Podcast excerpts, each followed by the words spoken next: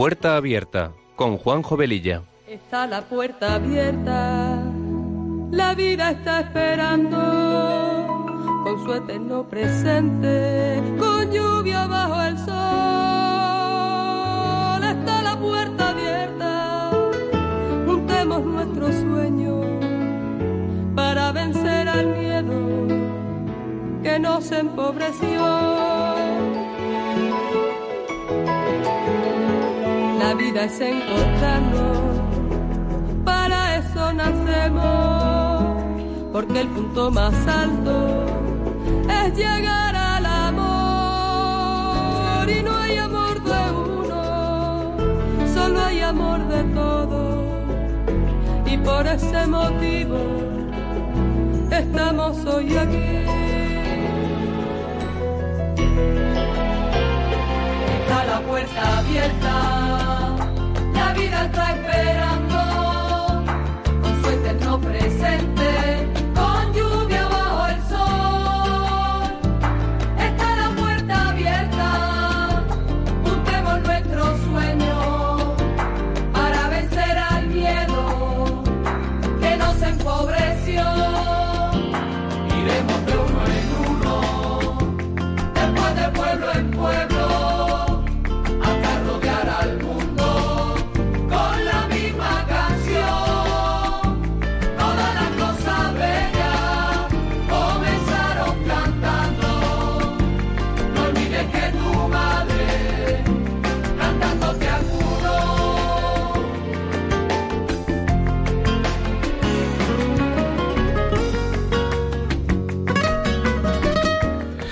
Queridos oyentes de Radio María, muy buenas tardes. Mi nombre es Juan Jovelilla y comenzamos este nuevo programa de Puerta Abierta que se emite los sábados de 3 a 4 de la tarde con una frecuencia quincenal.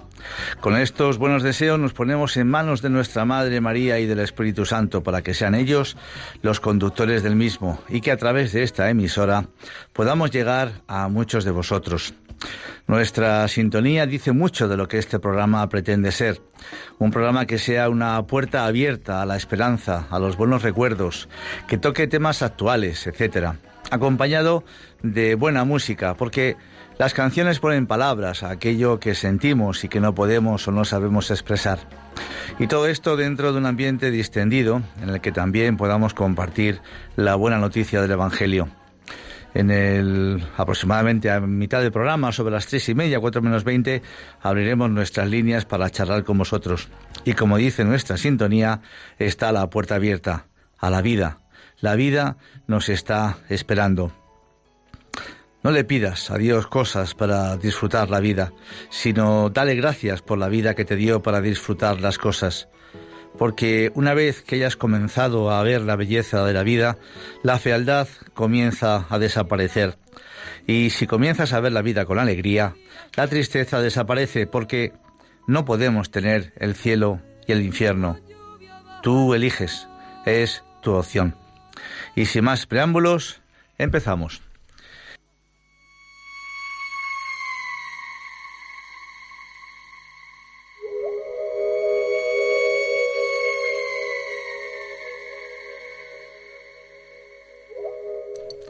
Bueno, pues tengo aquí dos invitados de lujo. Mi nieto Fernando, que ya ha venido en otras ocasiones. Muy buenas tardes, don Fernando. Buenas tardes. Que además ha sido tu santo hace, hace dos días, ¿no? San Fernando, efectivamente. Tres. Tres días, eso es.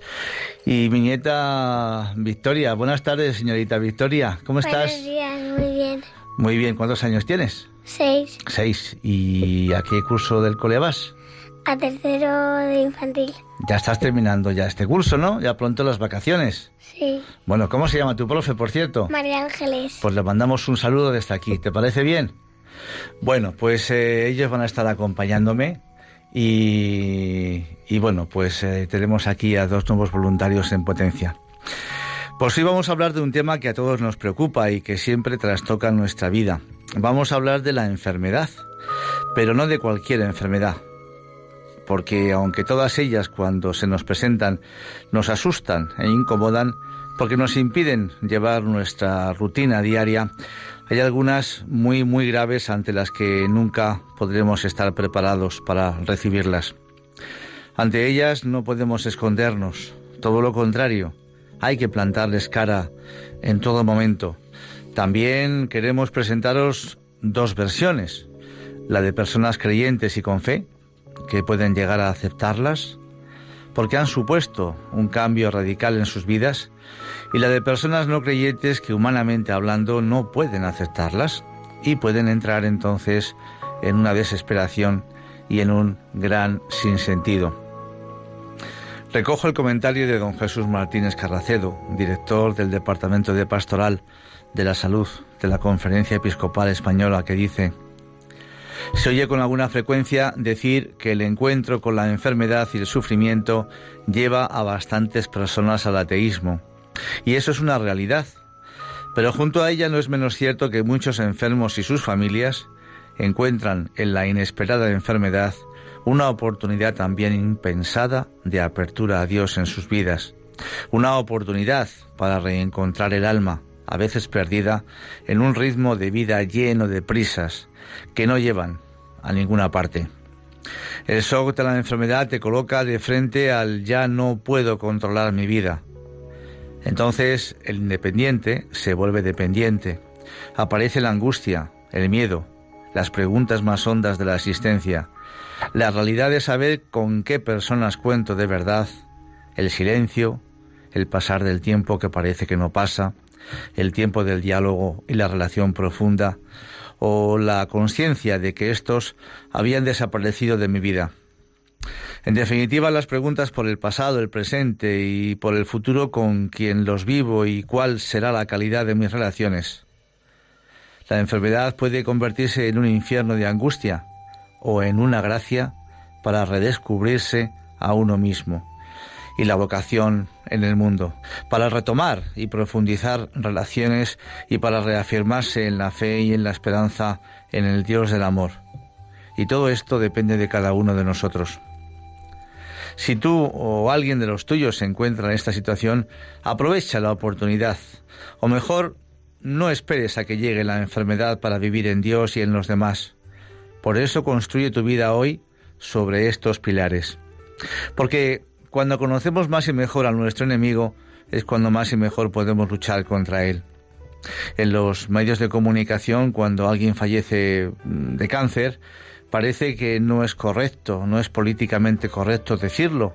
Y podemos comprobar que normalmente la expresión utilizada es de que esta persona ha muerto de una larga enfermedad y no llamando a las cosas por su nombre. ¿Cuántas personas con largas enfermedades han podido encontrar el sentido de su vida y han podido cambiar su actitud ante ella?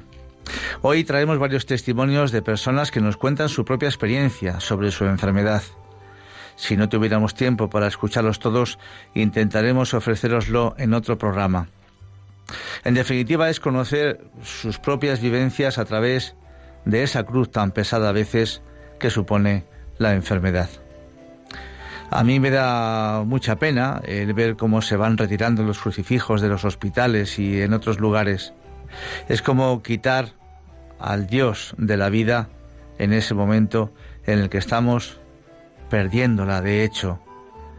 Hay que respetar a los demás, por supuesto, pero también es cierto que mientras que nosotros estemos internados, podemos poner en nuestra habitación algún signo que nos identifique como cristianos y hacer ver así a los demás que Dios está con nosotros también en esos momentos. Y como decíamos en el, anterior programa, recordando las palabras de Jesús, pues claro, yo estaré con vosotros todos los días hasta el fin del mundo.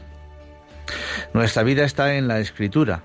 Si leemos, por ejemplo, el libro de Job, ese hombre rico al que de pronto, por una serie de circunstancias, le llega una dura enfermedad, acompañada con un montón de desgracias, podemos encontrar en su historia frases como la de Dios me lo dio, Dios me lo quitó, bendito sea el nombre de Dios. O si aceptamos de Dios los bienes, no vamos a aceptar los males. Porque Dios tantas veces, como un Padre bueno, nos corrige.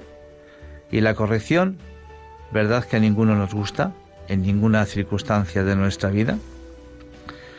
En su vida y dentro de tanto sufrimiento leemos otras frases como la de mi carne está cubierta de gusanos y de costras terrosas, mi piel se agrieta y supura.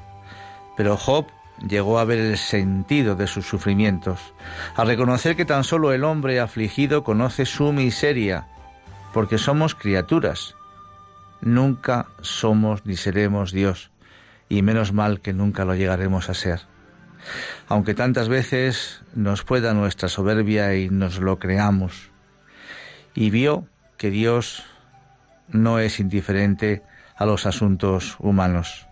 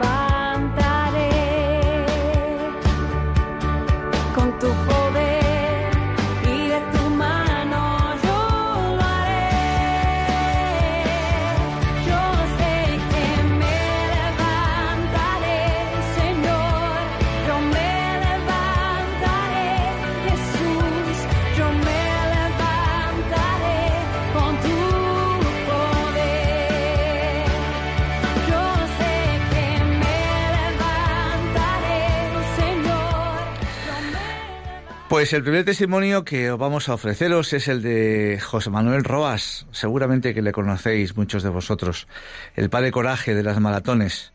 Y nos habla de su hijo Pablo, porque José Manuel corre maratones con él. Un día su mujer Maite Ramírez le dijo, ¿por qué no te llevas a Pablo a correr contigo? Así empezó todo, con esta simple pregunta, hace ya unos, unos 11 años. Y empezó esta aventura sin pensar en ningún momento que su sugerencia acabaría llegando tan lejos.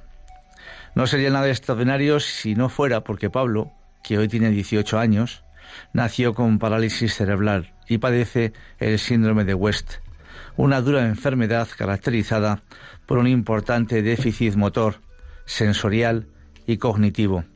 No puede caminar y sufre convulsiones. Postrado en una silla de ruedas desde entonces completamente dependiente de sus padres y de sus cuatro hermanos, él es el cuarto de cinco hijos, Pablo es la alegría y el nexo de unión de la familia Roas Ramírez. Es un ángel, el mejor regalo que Dios nos ha podido dar, dice José Manuel. Y lo dice y rompe a llorar en la entrevista cuando habla de su hijo. Cuando le notificaron la enfermedad pensó que la vida se terminaba con su nacimiento, pero con los años su perspectiva ha ido cambiando positivamente. Salir a correr es una alegría para Pablo, pero también para su padre José Manuel. Ver su sonrisa al llegar a la meta, lo feliz que está cuando choca la mano con los demás. La gente se ofrece a llevar la silla de Pablo y yo les digo que no, que es mi privilegio. Yo soy sus piernas, pero él es mi corazón. No se puede explicar con palabras lo que me hace disfrutar. José Manuel es un hombre religioso donde los haya que ejerce de profesor de geografía e historia en un instituto de Sevilla. Padre e hijo no salen a correr por el barrio ni participan en carreras de media distancia. Ellos hacen maratones, 42,195 kilómetros. Para ser exactos. Puede sonar a imposible, pero para ellos no lo es. Ya han corrido y terminado seis maratones desde el año 2014. Tres en Sevilla, dos en Madrid y uno en Nueva York. Y las que nos quedan por compartir, comenta. Emplean más de cinco horas en recorrer la distancia, pero eso es lo de menos. Correr maratones es más que especial, un sueño hecho realidad. Tenía dudas de si Pablo aguantaría, de si yo aguantaría, Aguanté como pude, más mal que bien, pero tener la oportunidad de ver a Pablo durante cinco horas, a un niño tan limitado como él, sonriendo, chillando, manoteando, un verdadero espectáculo. Relata un José Manuel que explica cómo fue su experiencia en la maratón de Nueva York, disputada a comienzos de noviembre pasado y en la que pudieron participar gracias a varios patrocinadores y al apoyo del doble campeón mundial de maratón Abel Antón, que todos conocemos. No nos dejaban participar con la silla de Pablo, dice José Manuel, y tuvimos que conseguir una homologada. La experiencia en Nueva York ha sido brutal, inolvidable, no solo el día de la maratón, sino en los días previos y en los posteriores a la carrera. Fue una fiesta ensordecedora, otro regalo. Pablo iba como loco, en kilómetro 12 o 13 más o menos al paso por Brooklyn, él iba extenuado y yo ronco. Aprendió a chocar la mano en inglés. Give me five, decía. Yo lo veía y pensaba, Dios mío, esto es un milagro. Cuenta un emocionado José Manuel Roas que confiesa sentir un orgullo brutal de su hijo, del que dice estar enamorado. Somos unos auténticos privilegiados, dentro de los sufrimientos que tenemos. Sí, pero unos auténticos privilegiados, apunta. José Manuel y Pablo se han convertido en un ejemplo para la sociedad. Pero este padre coraje sevillano se encarga de recordar que la auténtica maratón es la del día a día y que Maite, la madre, es la heroína invisible que se encarga de cuidar permanentemente al chico. Sé lo que es sentirse solo, sé lo que es llorar, que se te venga el mundo encima, la impotencia. Después de 18 años veo a Maite, me veo a mí, lo cobardes que hemos sido. Pensamos que era una desgracia. Qué equivocados estábamos.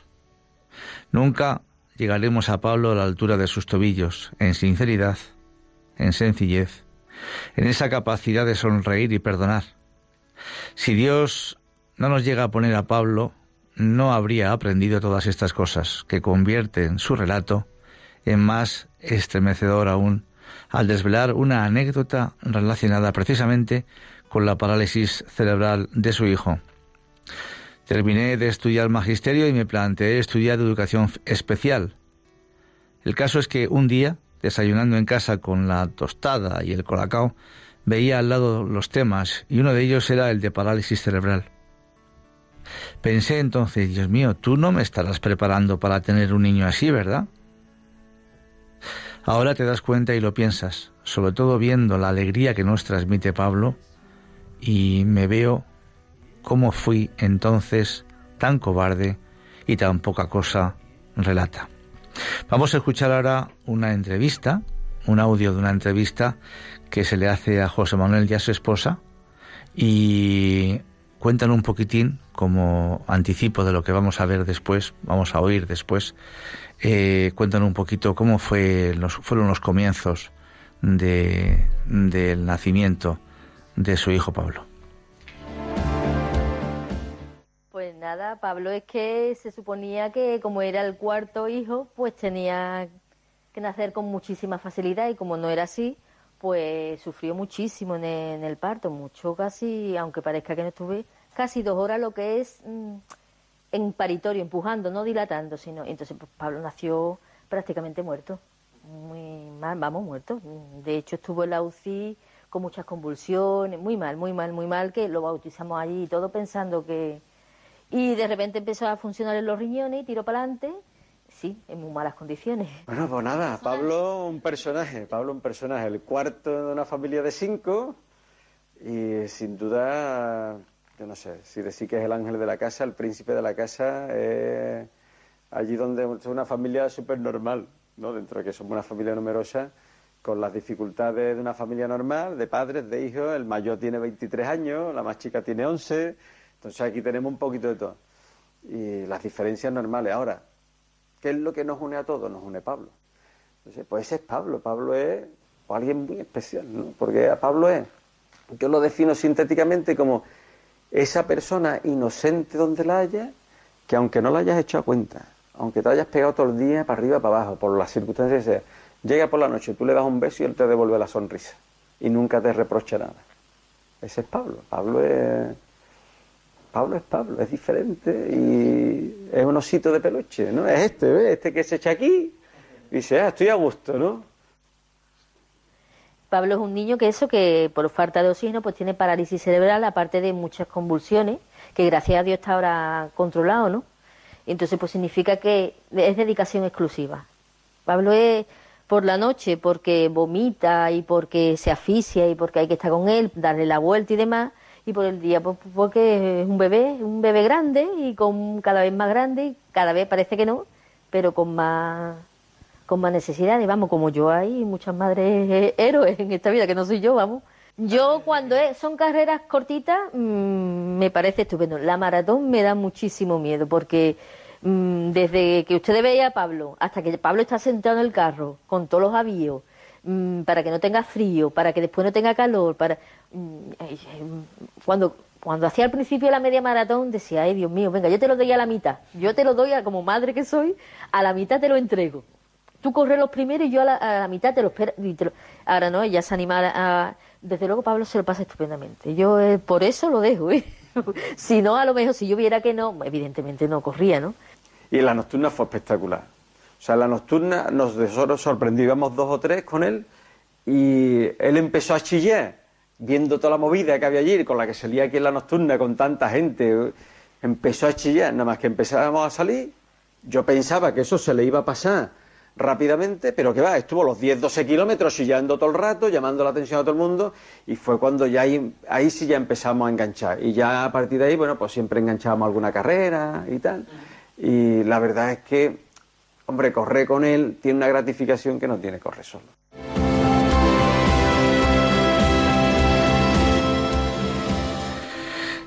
Interesante, ¿verdad?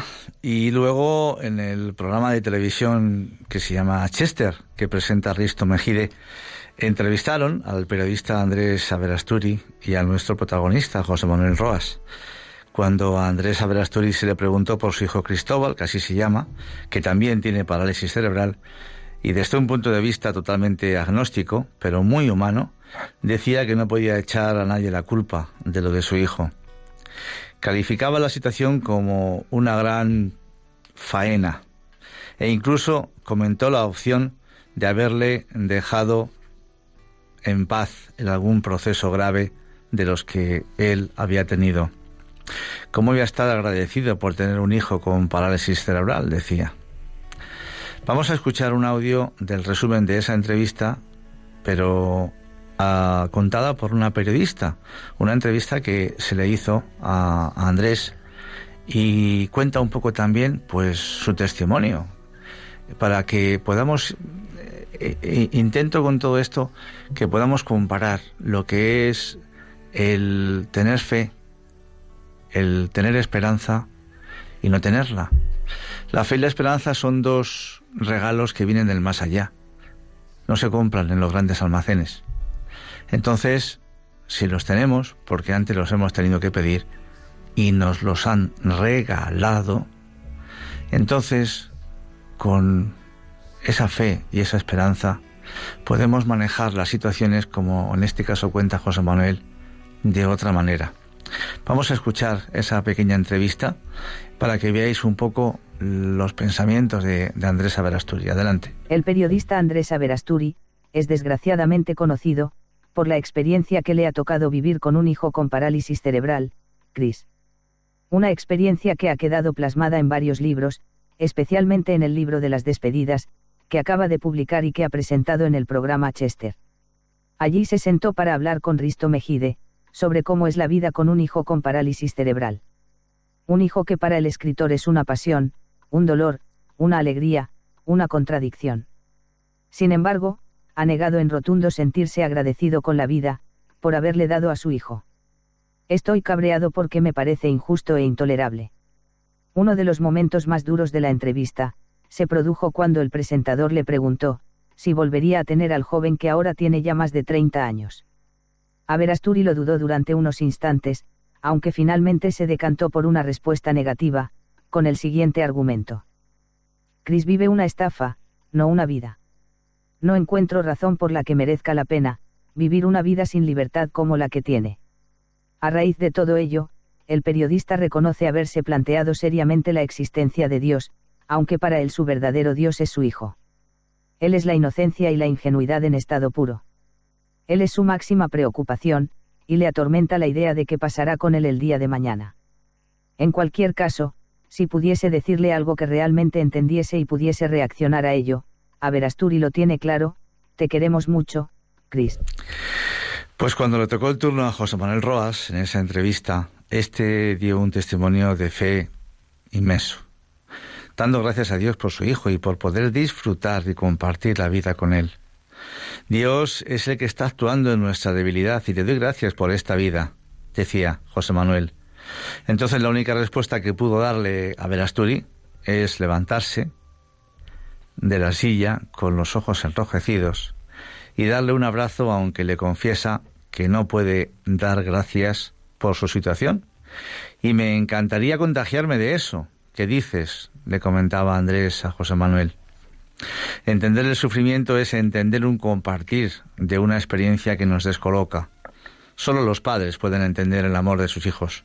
Sufrimiento y felicidad van unidos, ya que los momentos más felices tienen la experiencia de los hijos. ¿Quién es Dios? ¿Quién es Dios? Dios es la fuerza en la debilidad, es el amor, dijo José Manuel. ¿Quién es Dios? Vamos a escuchar ahora la entrevista a José Manuel Roas en ese programa, que como podréis comprobar no tiene desperdicio y os digo que ver el vídeo es aún más impactante. Dura un poquito más de lo normal, pero quiero ponerlo todo porque de verdad que merece la pena escucharlo. Y si esto pues ayuda a algún oyente que pueda estar en estas circunstancias o en otras parecidas, pues bendito sea Dios, por supuesto.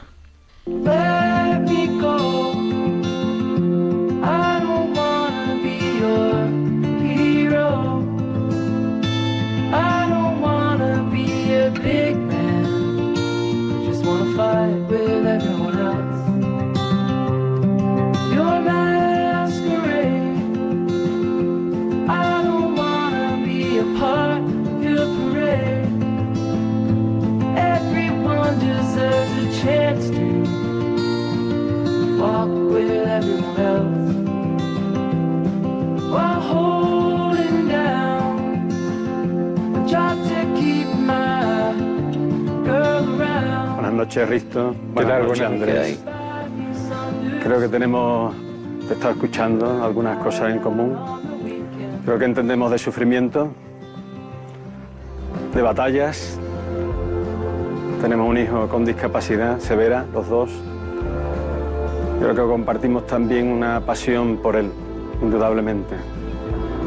Pablo, bueno, en la foto se ve muy bien, parece un algodón de azúcar. No quiero transmitirte esa imagen absoluta para nada, Pablo, como yo le dije a, a la familia en cuanto nació, pues era aquel que ni hablaba ni iba a hablar nunca, ni caminaría ni iba a caminar nunca. Y la historia nos ha dado la razón. Duerme con Maite y conmigo, con mi mujer y conmigo, duerme en medio, porque necesita que le ayudemos a dar la vuelta por la noche para continuar durmiendo, esta cosa que todos hacemos con una naturalidad enorme. Ese es Pablo. Cuando tienes un Cris, tienes un Pablo, hablar de sufrimiento, de sufrimiento es una obviedad, ¿no? Todo lo que digamos, bueno, pues lo podemos añadir lo que queramos, ¿cierto? El escándalo de los sufrimientos de los inocentes. ¿Quién no es capaz de entenderlo? ¿No? Porque yo creo que si alguien no lo entiende, es alguien muy, muy injusto. De ¿Cuándo verdad. has encontrado una respuesta al sufrimiento? Me la he encontrado en lo práctico. Yo no sabría dar una respuesta teológica de quién es Dios. No la sabría, de verdad no la sé. Pero voy a resumir de forma imposible en tres momentos nuestra historia, ¿no? En tres momentos. 1987, octubre, acaba de terminar magisterio. Oposición, educación especial. Primer tema, autismo. A saco, 15 horas todos los días. Segundo tema, ahora te digo cuál estaba preparando. Estoy desayunando la escena, colacao, tostada y el libro, este libro. Y hay un momento en que me entra pánico. Fue así, y textualmente lo dije. Me quedé en stand-by mirando al frente y Dios mío, esto no será una broma, ¿no? Esto no será que me estás preparando para tener un hijo así. Me dio tanto, tanto, tanto miedo que dejé de preparar la oposición en ese mismo momento. El tema era parálisis cerebral, recomendaban este libro. Ese soy yo un cobarde. ¿Por qué? Miedo, miedo porque de pensar, solo de pensar que eso fuera una señal de que me iba a tocar algo así, yo tenía claro que eso, yo con eso no podía. De esta vida me desemborro. Segundo momento, yo lo llamo, por sintetizarlo, el imposible. Nace Pablo, 2 de septiembre de 1998. Cuando vas a tener la mayor de las alegrías y te encuentras a Pablo, y yo lo tuve claro desde el primer momento, yo tenía claro que era imposible. Para Maite y para mí al menos. Yo miraba a mi alrededor veía matrimonios de amigos nuestros y decía, mucho más capaz que nosotros, mucho más, mucho más. Antonio, José Antonio, Agustín. Y nosotros. Esto es imposible, Dios mío, imposible, pero imposible no es una metáfora, es una realidad. Yo creo que me entiendes perfectamente. Tercer momento, ha habido un arco de tiempo. Y lo imposible se ha hecho posible. No sé explicarte muy bien por qué. Pero yo el sufrimiento y la felicidad van unidos. Yo ahora mismo los momentos más felices con mayúsculas de verdad, de lo único que puedo hablar con mayúsculas en mi vida, tienen como acompañante a Pablo. A Pablo, no hay otros momentos, son momentos sublimes. El ver que lo imposible se ha hecho posible, el ver después de tantas noches sin dormir, no lo vamos a reiterar, ya la sabemos. De operación, de neumonía, de convulsiones. Y que sin embargo, en medio de esa realidad, en medio de la cobardía nuestra ya salido, la sonrisa y el dar gracias, yo no me lo puedo creer. Yo llamo que Dios es esta fuerza en la debilidad. Este regalo que nos ha hecho ya último, ¿no? Porque esto es un milagro. Que Pablo pueda disfrutar conmigo haciendo una cosa, pero si un padre no quiere, ¿qué, qué, más puedes querer? ¿Qué más se puede? Cuando yo lo veo en carrera, en ese momento, en el que yo lo acompaño, en primera línea, y lo veo reírse, no solo yo, cualquiera sabe que tiene delante a la persona más feliz del mundo. ¡Ostras! Y yo tengo el privilegio de estar allí viéndolo y soy su padre. Cuando tú lo coges y ves a una persona, ves, como tú has dicho, yo en mis líos, en mis historias, en mis fantasías, estás todo el día sin echarle cuenta. Pero llegas por la noche, lo coges de la colchoneta, lo llevas a la cama y en ese momento en que él me tendría que decir, ahora me dejas, te devuelve una sonrisa, esa sonrisa, y una mirada que dice, yo quiero ser como tú. No quiero que tú seas como yo. Yo quiero ser como tú.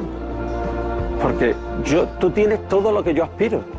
esa sinceridad, ese amor, esa capacidad de no tenerme en cuenta los desaires que te hago, que son mucho más de los que pensamos.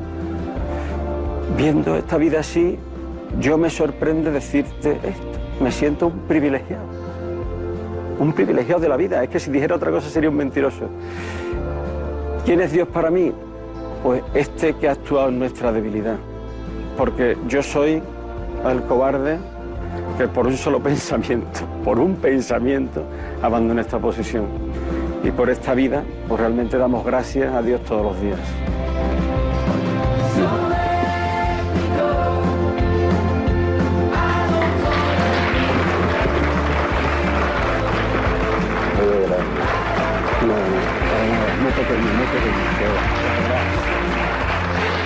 Estoy de acuerdo absolutamente contigo en casi todo, menos en el agradecimiento.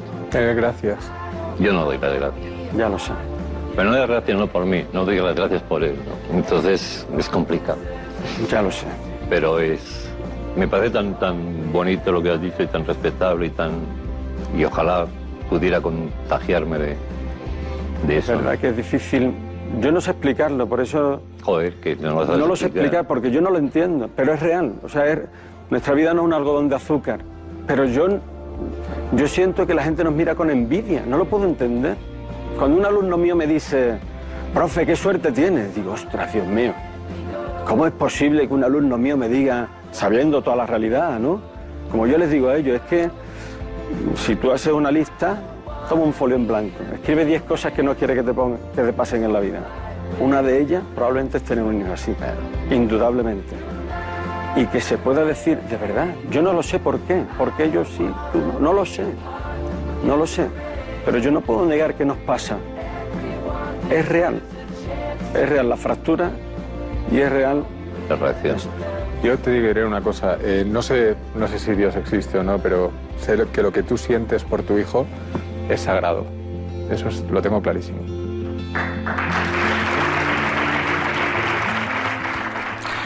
Pues yo creo que es espectacular el testimonio. Eh, según hablaba José Manuel, evidentemente habla de fotos, eh, iban pasando ¿eh? en el eh, al fondo de- del lugar donde estaba fotos de, de su hijo. Y recordaba yo ahora mismo las palabras de San Pablo, ¿no? En mi debilidad está la fuerza de Dios. Pues lo que dice José Manuel, por supuesto que no es nuevo. Y en este momento vamos a hablar las líneas telefónicas con vosotros para compartir pues vuestros vuestro testimonio, vuestra idea sobre todo esto. Ojalá nos pueda llamar pues alguna familia que pueda tener pues a una criatura en estas condiciones que nos pueda dar también un poco su testimonio. Os damos el teléfono 91005 9419 91005 9419. Y vamos a pasar al segundo testimonio de hoy. Teníamos cuatro, pero evidentemente vamos a ver si podemos ofreceros este segundo. Vamos a hablar ahora de Asel Huber y su esposo Leonard. Este testimonio apareció en el semanario Alfa y Omega en noviembre del pasado año. La familia compuesta por Asel y Leonard, con tres hijas y un hijo, es un ejemplo de alegría, armonía, vida cristiana y humanidad profunda. En este matrimonio se vive la humildad y la atención al otro, lo que les hacía estar tan cercanos y los hace tan tiernamente próximos a nosotros. Pero su vida se torció en un momento determinado cuando a Leonard le diagnostican que tiene la enfermedad de la ELA, esclerosis lateral amiotrófica. Desde entonces Leonard vivió su gran hándicap que se agravaba inexorablemente y siempre con la misma elegancia y la misma valentía, como era de esperar que lo hiciera, y cuando le era posible, hasta con humor. Y por supuesto con amor. Lo que más llama la atención en esta vida compartida es que los dos vivieron el uno para el otro y para los otros. Lo que predomina es la inquebrantable generosidad de su núcleo familiar, su profunda humanidad, la elevación del espíritu que hace que las lágrimas que puedan acompañar este testimonio no sean de tristeza, sino de alegría. Este camino de respeto, de amor y de presencia que han recorrido juntos hasta el último aliento de Leonard y más allá, es la aspiración de cualquier ser humano. Ahí reside un camino de cruz a través de un camino de fe, iluminado por una esperanza cristiana. Cuando la muerte le arrebata a su marido a Axel y a sus cuatro hijos, estos deciden vivir con la presencia viva de Leonard, tanto en sus recuerdos como en sus corazones. Sienten que les acompaña, que les protege, que les anima y da fuerzas para seguir adelante con su vida. En una entrevista que se le hizo a Axel, ella nos cuenta su viaje de fe junto a su esposo Leonard y nos cuenta que él ejerció la caridad dejándose amar. Qué frase tan bonita. Hasta que finalmente llegó su nacimiento al cielo. Dios entró en nuestra vida a través de la ELA. Esta enfermedad me ha acercado más a Dios. Llevar la cruz reafirmó mi esperanza en la resurrección, mi deseo de ir al cielo y ver el rostro de Cristo y de volver a ver a Leonard. Estar al lado de mi esposo mientras luchaba con la enfermedad me permitió apreciar el aquí y el ahora. Vamos a vamos a hablar con la primera llamada y luego pues eh, comentaremos detalles de esa entrevista. Sergio, buenas tardes, ¿cómo estás? Bienvenido. Buenas tardes, paz y bien. Paz y bien. Escuchándoos. Sí, nada, brevedad eh, por mi parte. Eh, el que no sufre no ama. Y si no amamos, ¿para qué vivimos? Vuelvo a repetirlo. El que no sufre no ama. Si no amamos, ¿para qué vivimos? No es mía, claro, es de un santo. Yo me limito a, copiar las grandezas. es que el sufrimiento siempre, eh, el amor siempre va unido al sufrimiento y las alegrías, por supuesto. Pero sí. es así. Esas. Y luego solo comentar, mm, el Señor nos dice, impondréis manos, entre otras tantas cosas. y, el Señor cumple todo lo que dice. Al imponer manos, en el, a la altura del corazón notamos el latido de cualquier ser humano. Sí, Señor. y al imponer el dedo pulgar en la muñeca, eh, notamos el pulso de cualquier ser humano. Sí, Señor. Y acabo ya con lo principal. Y al imponer manos, rezando el Santo Rosario, la coronilla de la misericordia, el gozo es incalculable ya en esta vida. Muchas gracias, Sergio. Un abrazo. Eh, tenemos ahora a Juan José, mi tocayo de Sevilla. Adelante, Juan José. Hola, buenas tardes. Buenas tardes. Que Dios te, bendiga. Que Dios bendiga a Radio María y a todos los que de verdad, de corazón. Muchas gracias. Igualmente. Mira, Juanjo, me llamo como tú. Querría comentaros que he oído vuestro testimonio y sigo vuestro programa habitualmente. Y os hablo un poco, sin querer hablar de mí, de la infinita misericordia de nuestro Señor Jesucristo y de la Santísima Madre de Dios, nuestra Madre Yo tengo dos niños con, problemas, no son problemas, son bendiciones. Lo que pasa es que nos dice que son problemas, pero no son problemas. Uno tiene eh, autismo de nacimiento y se llama Juan Crisóstomo y no habla. Poquita de oro era Juan Crisóstomo. Y de la otra se llama Clara y tiene un problema que se llama el síndrome de Soto. Y yo no sabía por qué la Santísima Madre, la Santísima Madre me estaba preparando, porque yo no era creyente. Sin embargo, antes de ellos nacer, yo me observaba que una persona a la cual sí le daba respeto, pero no le daba amor y le daba al Señor todo lo que Él me daba, le daba la espalda. Y sin embargo, antes de ellos nacer, Él me estaba preparando a través de nuestra Maestra, que es la Santísima Madre de Dios y Madre nuestra. Y yo le quiero decir a todo el mundo que nuestra Madre nunca, nunca nos deja, que el Señor nunca, nunca nos deja y que siempre nos acompaña en las dificultades, en las alegrías, en el dolor, siempre, siempre nos acompaña. El Inmaculado Corazón de María siempre está presente y el Sagrado Corazón de Jesús siempre está presente. No estamos solos. Aunque el mundo nos dé la espalda, siempre contra más la espalda nos dan el mundo, más nos da el corazón nuestra Madre y nuestro Señor. Yo no era creyente y antes de nacer ello yo me convertí y no sabía por qué. Y era por eso. Y estoy súper agradecidísimo. Y te debo decir que donde menos te esperas, siempre hay gente de Dios que te da la mano. Siempre, aunque el cuatro te dé la espalda, el que te da la mano de Dios hace por cinco, por diez, por quince, por veinte. Entonces a las personas siempre decirles que no están solas, que no están desesperadas, que la Santísima Madre de Dios y yo que no, que no era creyente, antes que ellos nacieran, me dio la mano.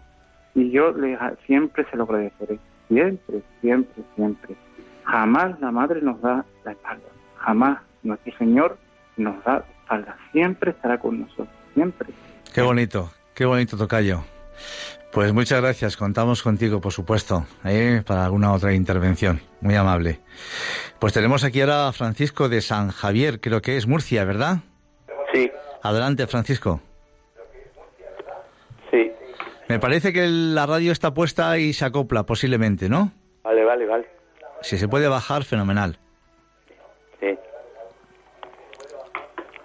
Vale. Mire, mire, yo le llamo porque porque tengo también una hija. Adelante, Francisco, tranquilo. Una hija que está tetrapléjica, como el, primer caso que he oído de este señor. Y estoy de acuerdo con el primer señor que ha hablado, que yo soy el hombre más feliz del mundo entero. Muy feliz, porque mi hija tres veces a la muerte, he rezado mucho para que se salve. Dios me la ha salvado, no hablaba, ya nos conoce a todos sus hermanos, me conoce a mí por las noches, vienen sus hermanos, que no ha unido a todos los hermanos son. Yo tengo cuatro hijos.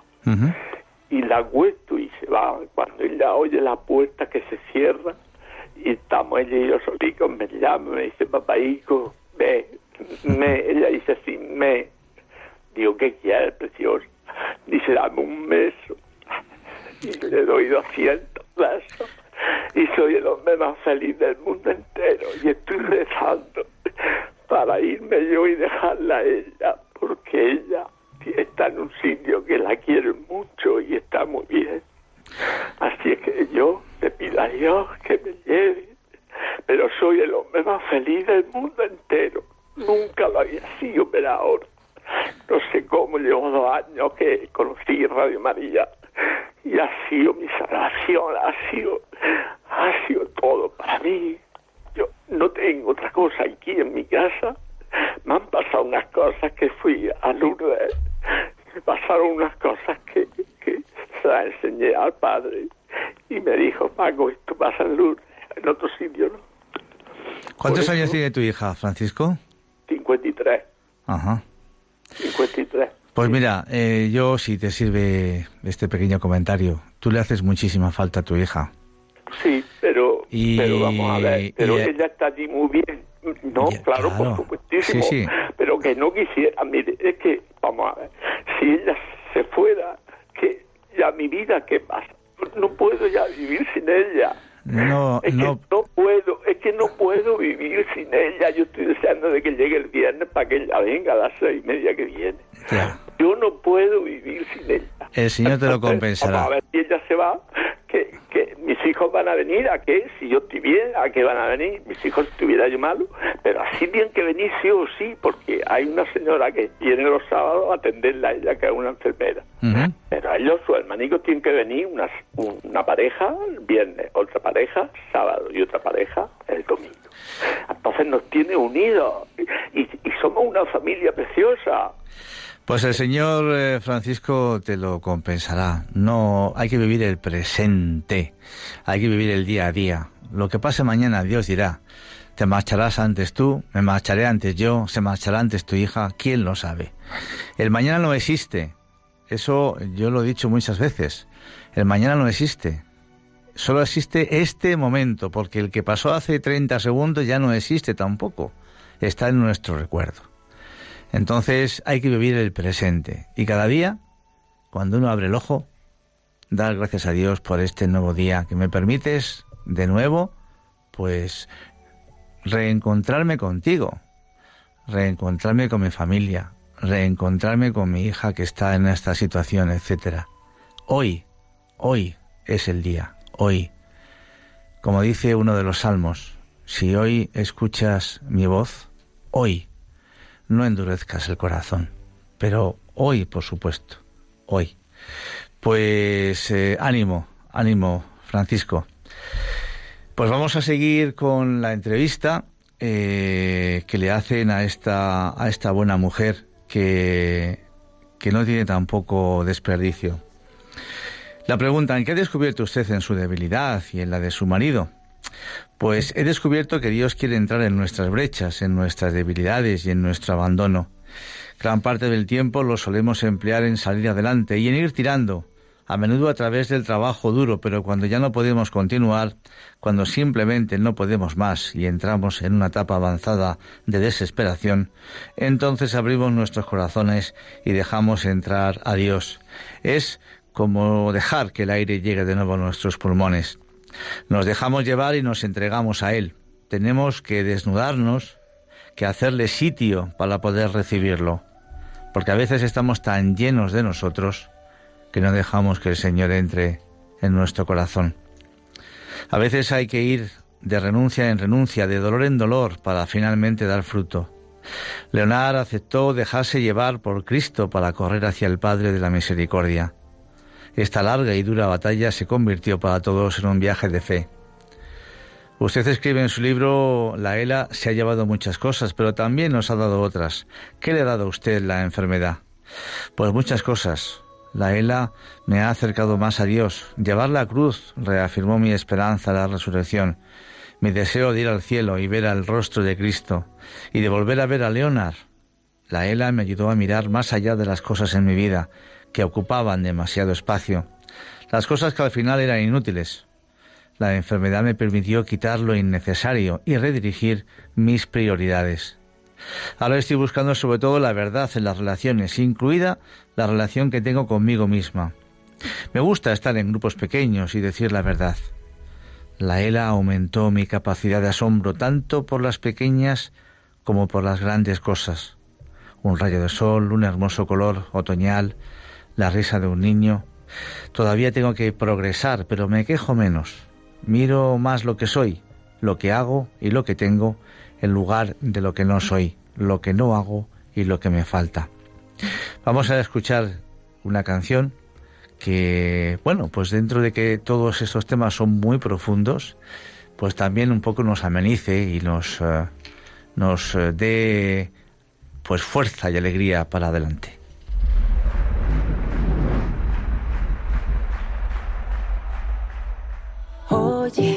Vida tiene mil colores no solo tiene sin sabores. Hay días que amanecen tristes, pero siempre habrá mejores. No hay mal que el tiempo no devore, aunque lo bueno se demore.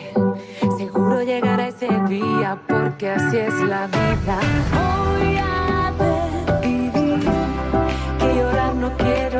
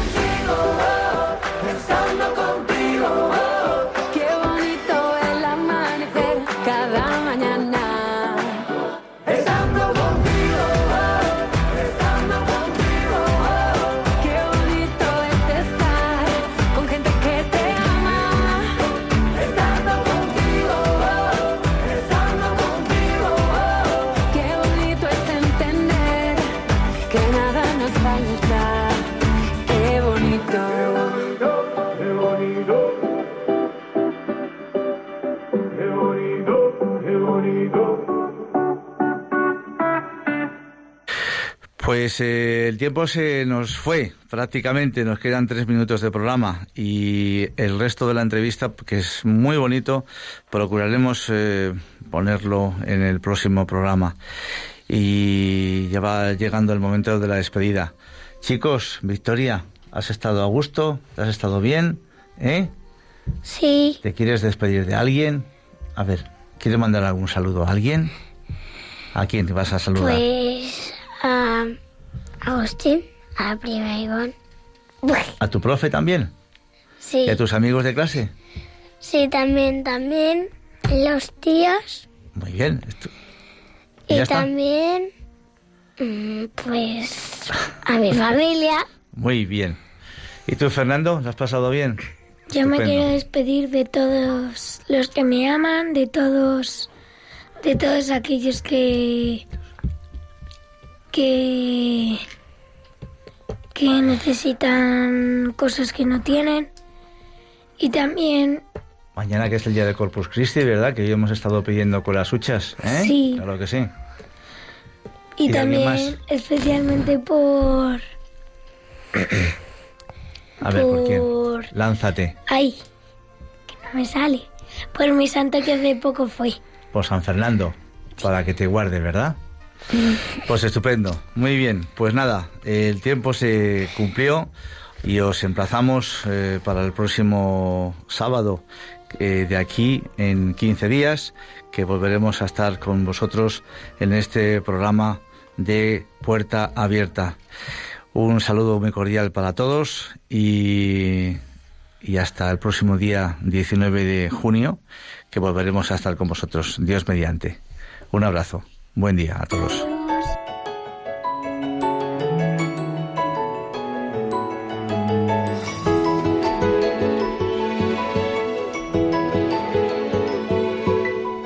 Y así termina Puerta Abierta, un programa dirigido por Juanjo Velilla. Está la puerta abierta, la vida está esperando con su eterno presente, con lluvia bajo el sol. Está la puerta abierta, juntemos nuestros sueños para vencer al miedo que nos empobreció.